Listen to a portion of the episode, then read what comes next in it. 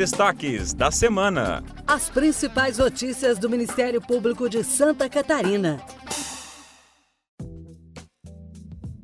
Olá, eu sou Maria Clara Lima. Está começando mais um Destaques da Semana. E eu sou Eduardo Iarec. Aqui apresentamos as manchetes do portal do Ministério Público de Santa Catarina.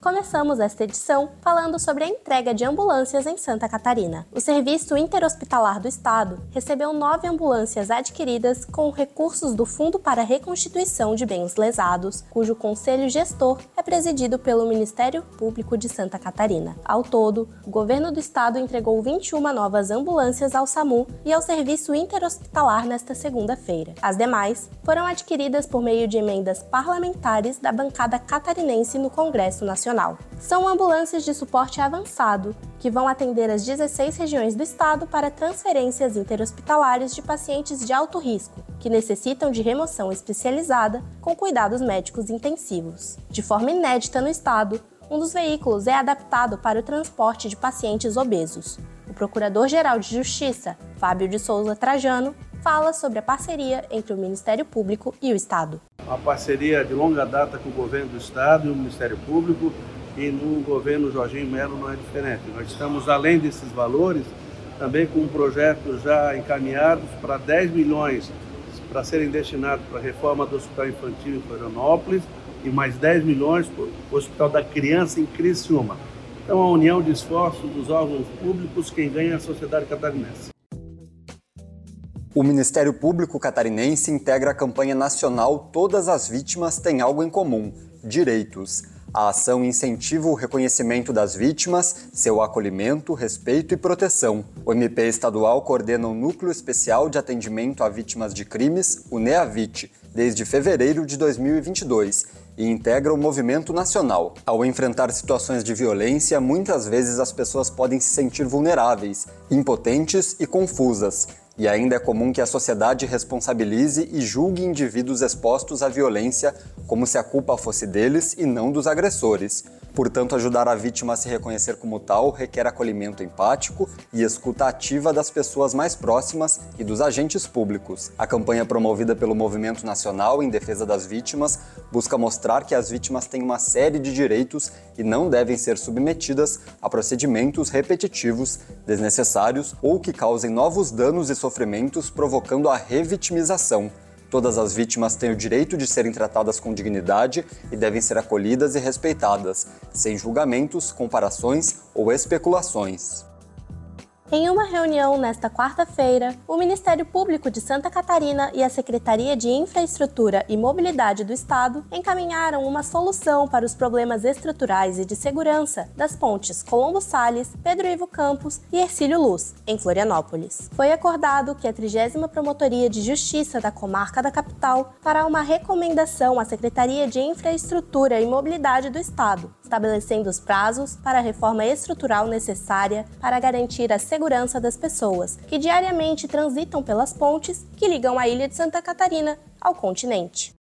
Ficou combinado que na próxima semana a 30 Promotoria de Justiça encaminhará uma recomendação à Secretaria de Infraestrutura do Estado, prevendo prazos para conclusão de etapas no tocante a essas obras estruturantes. Prazos que totalizados somam 365 dias, que é o prazo final para a conclusão de todas as etapas de reforma dessas pontes, com 60 dias para um estudo completo, definitivo, sobre todas as patologias que acometem essas duas pontes, mais um prazo de 90 dias para a conclusão do processo licitatório e, ao final, a execução da obra no prazo final de 365 dias, o que nós reputamos realmente um prazo razoável e bastante satisfatório, dada a complexidade dos trabalhos que serão desenvolvidos daqui para frente nessas duas pontes.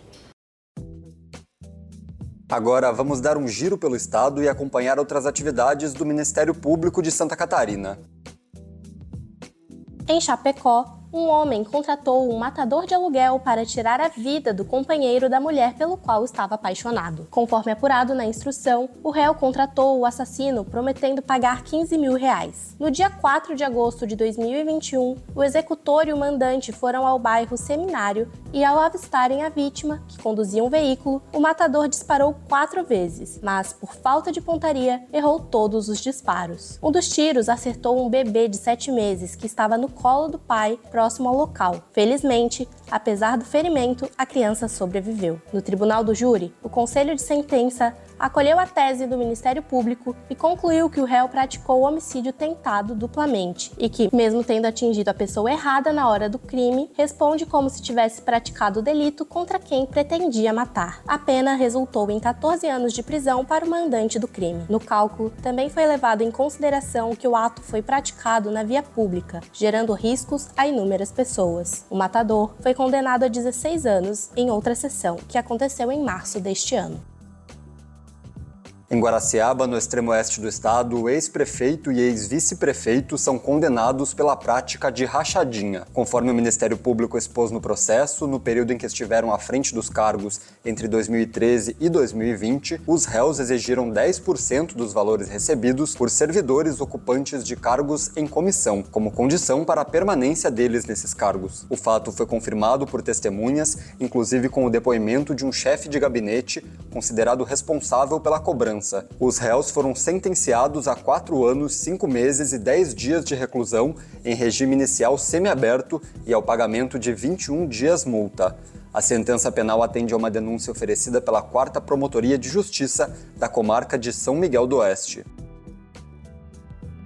Na capital, o MP catarinense e a Prefeitura firmaram um protocolo de ações conjuntas para o enfrentamento do racismo. O protocolo tem como finalidade garantir à população negra de Florianópolis a efetivação da igualdade de oportunidades, o combate à discriminação e as demais formas de intolerância étnica, bem como a viabilização do acesso ao atendimento de pessoas em situação de violência racial. Por meio de uma parceria entre as instituições, ocorrerão também atividades educativas e de capacitação poderão ser promovidas campanhas e executados projetos com o objetivo de mobilizar todas as pessoas a também participarem do enfrentamento ao racismo. O promotor de justiça Jadel da Silva Júnior fala sobre o protocolo.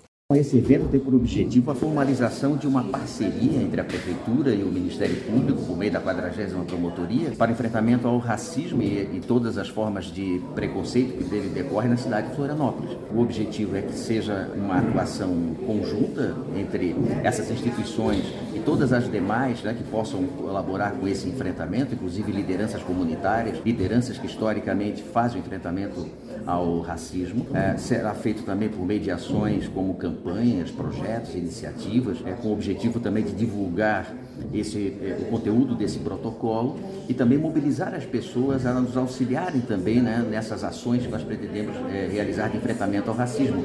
E, por fim, nós entendemos também que esse protocolo vai nos auxiliar a prestar atendimento e acolhimento a todas as pessoas que foram vítimas dessa violência racista e proporcionar-lhes acesso integral a todos os seus direitos. E assim chegamos ao final de mais um programa. Esta foi a edição dos destaques da semana de 24 a 28 de julho do Ministério Público de Santa Catarina. Eu sou Eduardo Iarec. E eu sou Maria Clara Lima. Acompanhe o Ministério Público e mantenha-se informado sobre o nosso trabalho pelo Estado. Acesse o nosso portal e leia muitas outras notícias. mpsc.mp.br. Bom final de semana e até mais. Você ouviu Destaques da Semana. Acesse outros conteúdos no portal do Ministério Público de Santa Catarina, mpsc.mp.br.